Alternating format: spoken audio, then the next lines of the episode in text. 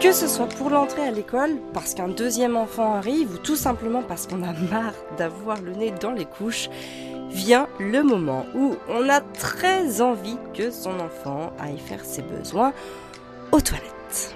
Alors c'est pas toujours évident d'accompagner son enfant dans cette acquisition parce qu'on a souvent des attentes très souvent supérieures aux capacités de notre enfant. Donc dans ce nouveau podcast, je vais vous expliquer comment j'ai rendu mes enfants propres en quelques jours seulement et ce sans pression, sans récompense, sans frustration, bref, en faisant tout simplement appel à quelque chose de bien plus puissant chez l'être humain.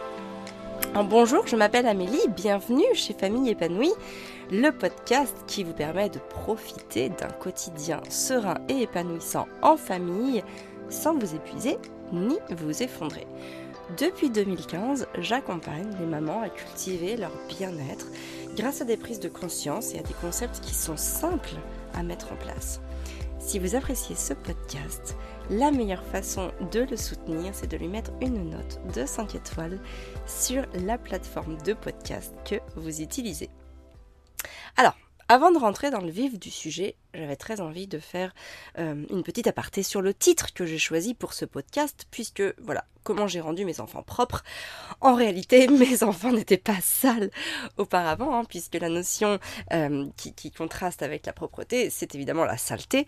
Donc, bien évidemment qu'ils n'étaient pas simples, qu'ils n'étaient pas sales, mais j'ai choisi ce mot-là parce que c'est un mot qui est très utilisé. Et quand on dit voilà, est-ce qu'il est propre ou est-ce qu'il n'est pas encore propre, etc., les gens savent très bien de quoi on parle.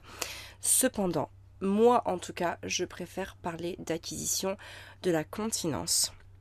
Euh, c'est un mot qui est, à mon sens, plus révélateur, plus significatif et qui porte moins préjudice parce que, voilà, encore une fois, euh, la notion associée à la propreté, c'est la saleté. Et en l'occurrence, nos enfants ne sont absolument pas sales lorsqu'ils font caca ou pipi dans une couche.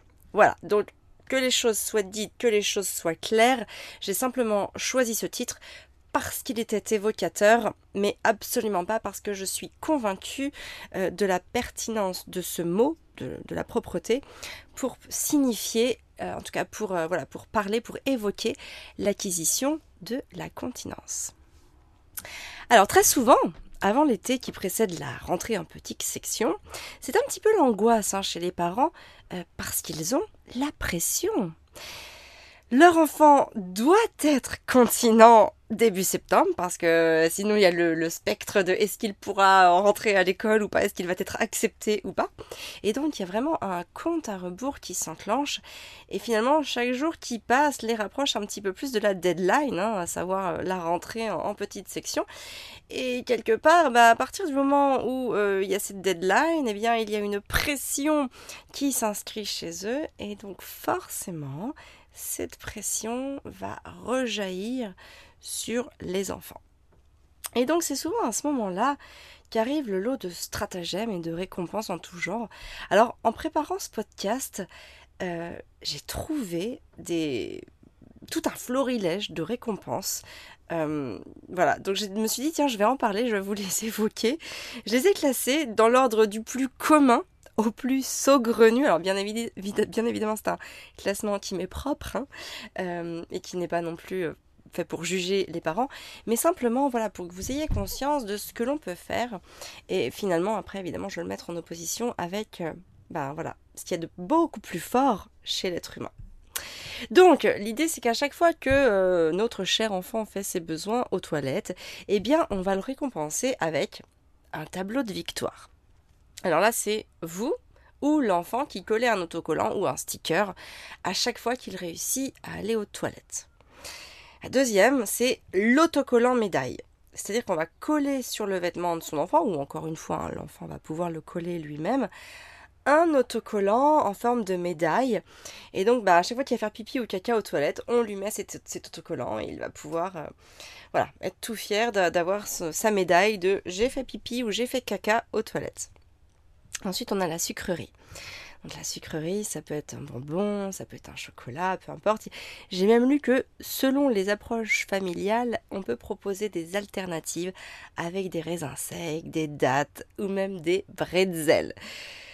Alors, je suis pas, encore une fois, je me, je me justifie pas à chaque fois, en tout cas, j'explique pas pourquoi je suis pas d'accord à chaque fois, mais je trouve que corréler, de toute façon, euh, par exemple, une récompense euh, gustative, notamment, euh, et notamment une récompense sucrée à quelque chose de bien, ça peut aussi à chaque fois corréler encore une fois cette notion chez l'enfant que plus tard, hein, à chaque fois qu'il fera quelque chose de bien, eh bien il ira voilà sur des produits sucrés ou des produits salés ou en tout cas des produits fort goût qui, qui éveille euh, en eux en tout cas leur papille gustative ou aussi dans le sens contraire à chaque fois qu'il y a une grosse déception et eh ben voilà on leur induit le fait de se jeter sur euh, un produit un petit peu euh, un, petit, un produit un petit peu doudou qui va apaiser leurs émotions.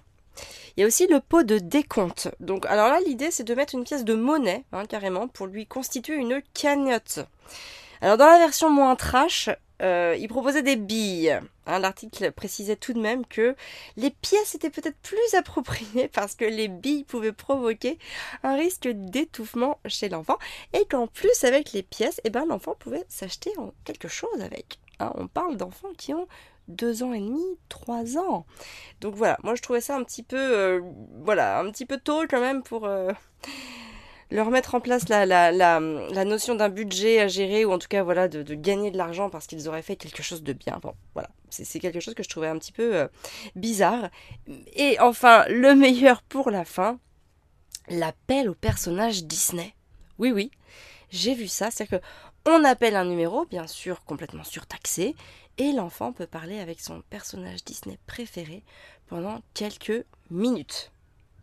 Voilà, donc là c'était vraiment, je ne sais pas si c'est très répandu, mais en tout cas voilà, je l'ai quand même vu et je, me suis dit ok, je vais quand même en parler parce que c'est quand même quelque chose d'assez fort et voilà, je, je suis assez surprise de ça. Alors vous allez me dire, mais t'es bien gentille Amélie, mais si on ne peut pas récompenser son enfant pour l'encourager à recommencer, on fait quoi? Ben, Imaginez-vous que vous fassiez une recette de cuisine pour la première fois, ou même pour la deuxième ou la troisième fois, et du coup, vous avez votre conjoint qui va vous, qui va vous coller là sur votre gilet un autocollant Masterchef. Vous vous sentiriez comment s'il faisait ça? Et si votre conjoint vous mettait 5 euros dans une tirelire à chaque fois que vous réussissiez à faire un truc sur Internet sans avoir besoin de lui, par exemple? Alors là, je, je prends un exemple qui m'est très personnel parce que je ne suis pas du tout intuitive devant un ordinateur et le nombre de fois où je fais appel à Fabien ne se compte même plus sur les doigts d'une main. Vous le prendriez comment? Et aussi, est-ce que vous auriez l'idée de vous dire Ah bah je, mange un bout de chocolat à chaque fois que je réussis à ne pas crier sur mon enfant? Hein? C'est encore une fois, est-ce que vous pourriez vous concevoir là-dedans? Alors vous allez me dire encore, mais ok, comment on fait? Il faut bien avoir conscience de, en tout cas se poser les bonnes questions et se dire ok, qu'est-ce qui motive une personne à agir selon son plein gré? Ben, Des études ont montré que les récompenses, donc euh, l'argent, les autocollants, les bonbons, les punitions aussi, hein, parce que finalement, lorsque l'on récompense, eh ben on punit. Ben oui, hein, pas de caca dans le pot égale pas d'appel à Mickey. C'est une forme de punition quelque part, même si elle n'est pas directe. Et la reconnaissance aussi, hein, le, fait de dire Waouh, mais c'est génial, tu as fait un petit pipi dans le pot. Ça, ce ne sont pas des sources de motivation fiables et durable pour les êtres humains que nous sommes. Alors oui, ça va peut-être fonctionner à très court terme, mais disons que c'est pas une stratégie gagnante sur le long terme parce que vous allez habituer votre enfant à faire les choses non pas pour lui, mais pour obtenir sa récompense. Et le jour où il n'y a plus de récompense, ben l'enfant il pourrait se rebeller ou ne plus avoir envie de le faire. Alors même si encore une fois je nuance parce que je trouve que ça s'applique pas forcément euh, au cas de la continence, hein, parce que l'enfant ne va pas se remettre à faire caca ou pipi dans sa culotte si vous lui donnez pas un 40 bar. Mais disons que vous inscrivez en lui un mécanisme dont vous pouvez rapidement être la victime. Alors qu'est-ce qui va pousser un enfant à faire ses besoins aux toilettes au lieu de faire dans sa couche et eh bien moi, il y a trois choses que j'ai faites avec mes enfants pour les aider dans cette acquisition. La première, c'est leur montrer. L'enfant a besoin de se sentir relié aux autres êtres humains, aux autres êtres hein, tout simplement qui les entourent. Donc ses parents ou ses frères et sœurs aussi, s'il en a. Ça va peut-être choquer les plus pudiques d'entre vous, mais en tout cas chez nous, on fait caca la porte ouverte. Alors, pas quand il y a du monde hein, chez nous, bien sûr. Mais en tout cas, quand on est tous les cinq, eh ben, on ne ferme pas la porte et les enfants peuvent nous voir, peuvent nous parler, peuvent nous observer pendant qu'on est aux toilettes. Et ça, c'est complètement ok. C'est vraiment un réflexe qu'on a, voilà, de laisser toujours la porte ouverte.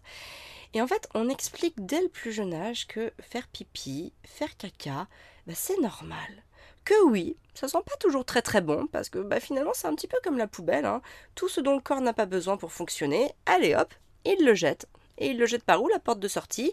Bah, C'est soit l'anus pour faire caca, soit le pénis euh, bah, ou la vulve pour faire pipi. Et on peut aussi expliquer, enfin nous on le faisait aussi, que bah, chez les animaux aussi ça se passe comme ça. Et d'ailleurs on peut s'amuser à nommer le caca des animaux en fonction de l'espèce. Hein. Les bouses pour les vaches, le crottin pour les chevaux, les fientes pour les oiseaux, euh, et puis les crottes hein, d'une manière générale, hein, chez les chiens, les chats, euh, les moutons, etc., etc. Et en fait, bah par le fait de montrer, par le fait d'en parler, par le fait de, rendre ça complètement euh, normal, eh ben on banalise et on fait rentrer cet acte comme une euh, normalité qui s'inscrit absolument chez tout le monde. On avait aussi d'ailleurs utilisé le petit livre de Catherine Dolto, Cacaprout très court à lire, euh, très court à lire et qui va directement à l'essentiel et qui permet aussi d'avoir un petit support euh, pour les parents qui se sentiraient pas toujours à l'aise d'en parler ou qui savent pas aussi notamment comment aborder euh, la notion du caca pipi chez les enfants. La deuxième chose, c'est de bah, les laisser gérer. Pas la peine de mettre son enfant à heure fixe sur le pot ou sur les toilettes parce que bah, déjà c'est hyper stressant s'il fait rien et en fait, bah, ça peut faire naître en lui un sentiment d'échec. Et aussi, il peut sentir votre déception, hein, bah, qu'il ne fasse rien. Et finalement, bah, cette déception, elle va s'inscrire en lui dans une forme de culpabilité. Moi, j'ai jamais proposé, en tout cas, j'ai jamais imposé plutôt à mes enfants des séances de peau. Par contre, je pouvais leur proposer de venir en même temps que moi. Donc, euh, par exemple, lorsque j'avais envie, je leur disais Ah, tiens, j'ai envie d'aller aux toilettes. Est-ce que toi aussi tu as envie d'aller aux toilettes? Est-ce que tu veux venir avec moi? Est-ce que tu veux m'accompagner? Ou aussi avant d'aller quelque part. Hein, parce que quand on part quelque part, bah, pendant quelques heures, parfois on n'a pas accès aux toilettes. Donc c'est mieux d'être prévoyant et de faire avant de partir, même si l'envie, bon, elle n'est pas forcément là. Et en fait, bah, l'enfant qui n'a pas pu expérimenter l'hygiène naturelle infantile, hein, la fameuse HNI, n'a pas forcément la sensation de ses besoins, puisque, notamment pour le pipi, bah, la couche elle absorbe et elle laisse une sensation d'être sec. Alors pas, pas forcément pour le caca, mais pour le pipi, oui, très souvent. Donc les petits-enfants, et notamment les petits-enfants occidentaux de nos jours, perdent cette sensation de se sentir mouillés. Donc l'acquisition de la continence, elle doit passer par une réappropriation de ces signaux qui indiquent qu'on a envie d'aller faire pipi ou d'aller faire caca. Et l'enfant n'y est pas forcément sensible au départ. C'est pourquoi moi j'invitais vraiment mes enfants à aller aux toilettes à chaque fois que j'y allais. Des fois ils venaient et des fois ils disaient non. Et quand ils disaient non, c'était complètement ok. Moi je préfère qu'ils fassent sur eux je préfère qu'ils fassent vraiment cette expérience de faire sur eux et d'apprendre de ce qu'ils vont vivre plutôt que de leur imposer une frustration en lui demandant de se mettre aux toilettes et qu'ils ne fassent rien. Et enfin, la troisième chose, c'est avoir confiance en eux. Il n'y a rien de pire que de ne pas se sentir à la hauteur. Pour l'enfant, hein, bien sûr, mais on peut aussi approprier, enfin, calquer ce principe à l'adulte. Hein. Nous aussi, il n'y a rien de pire pour nous que de ne pas se sentir à la hauteur de quelque chose. Et en fait, avoir confiance en nos enfants, ça va tout simplement les aider à être capables de faire les choses par et pour eux-mêmes. Ça va les inviter à avoir confiance en eux. Et cette confiance, c'est avoir aucune projection sur le résultat. C'est les laisser faire à leur rythme. C'est ne rien leur imposer c'est de ne pas montrer nos attentes, de ne pas montrer notre déception si ça prend plus de temps que ce qu'on avait prévu. C'est les laisser faire leur expérience et apprendre de ces expériences. Pas la peine de dire à un enfant Ah ben voilà, tu t'es fait pipi dessus, donc maintenant t'es tout mouillé. Non, parce qu'il le sait, il le sent. il vaut mieux lui proposer de se changer, donc pour ça il faut mieux prévoir une tenue de change, plutôt que ben, de lui dire Ah ben voilà, t'as fait pipi sur toi, et t'as fait caca sur toi, t'es content maintenant Et en fait, il vaut mieux dans ce cas-là lui poser des questions du type Tu as senti T'avais envie d'aller aux toilettes? Moi par exemple, j'avais observé pour Arthur que la plupart du temps, il se faisait dessus parce qu'il n'avait pas envie d'arrêter de jouer. Il avait une peur réelle de perdre ce qu'il était en train de faire, de se couper de son jeu, de son activité, ou voilà, de, de, des copains, etc. Donc mon rôle, c'était de décrypter ça pour lui montrer que même s'il arrête son jeu ou son activité, ou qu'il quitte les copains un instant, il s'y remettra juste après. Et c'était juste de pouvoir le réassurer, de le rassurer par rapport à ça. Et aussi, je ne peux pas terminer sans vous parler de ça, c'est la meilleure chose que vous pouvez faire, c'est les observer afin de détecter les signes qui montrent qu'ils sont prêts. Ce qui est important de faire, c'est que l'enfant vous guide en fait, qu'il soit tout simplement votre guide et que vous puissiez ensuite adapter votre posture à ses besoins pour pouvoir l'accompagner sans l'étouffer, pour l'accompagner en le laissant moteur son acquisition. Voilà, donc vraiment l'idée c'est de ne pas récompenser son enfant pour le motiver à faire ses besoins aux toilettes, parce que cette technique, elle risque de devenir un piège qui va se refermer sur vous plus tard. Mais au contraire, de faire appel à la motivation intrinsèque de votre enfant, en lui montrant C'est-à-dire, euh, bah, il doit comprendre qu'il fait partie d'une tribu chez qui ça se passe comme ça, et qu'en fait c'est l'évolution normale de son espèce que de faire ses besoins aux toilettes.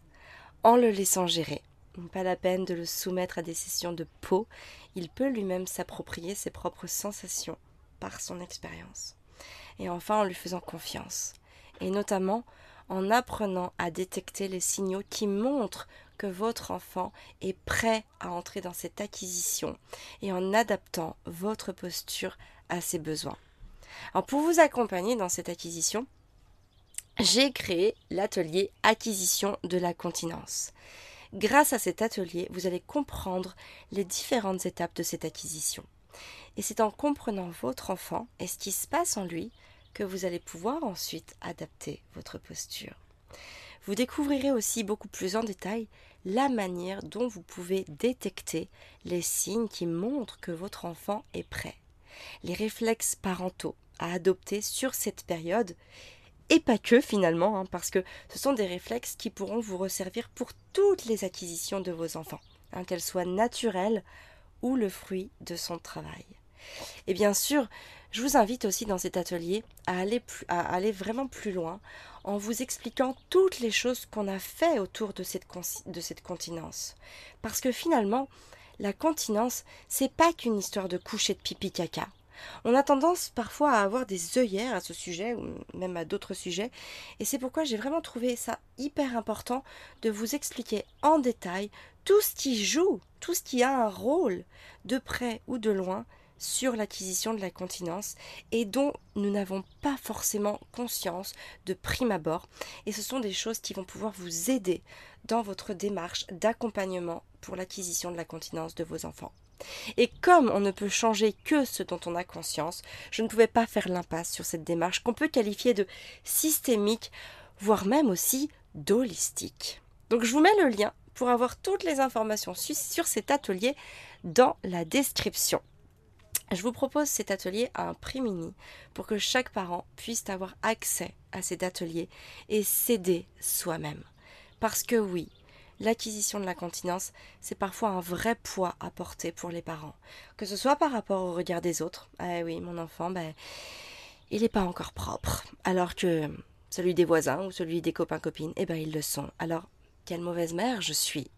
Ou alors que ce soit par rapport à notre propre culpabilité vous savez, celle dans laquelle on se, place en, en se disant Je ne suis pas à la hauteur. J'arrive pas à accompagner mon enfant à être propre. Je n'arrive pas à faire en sorte qu'il soit propre.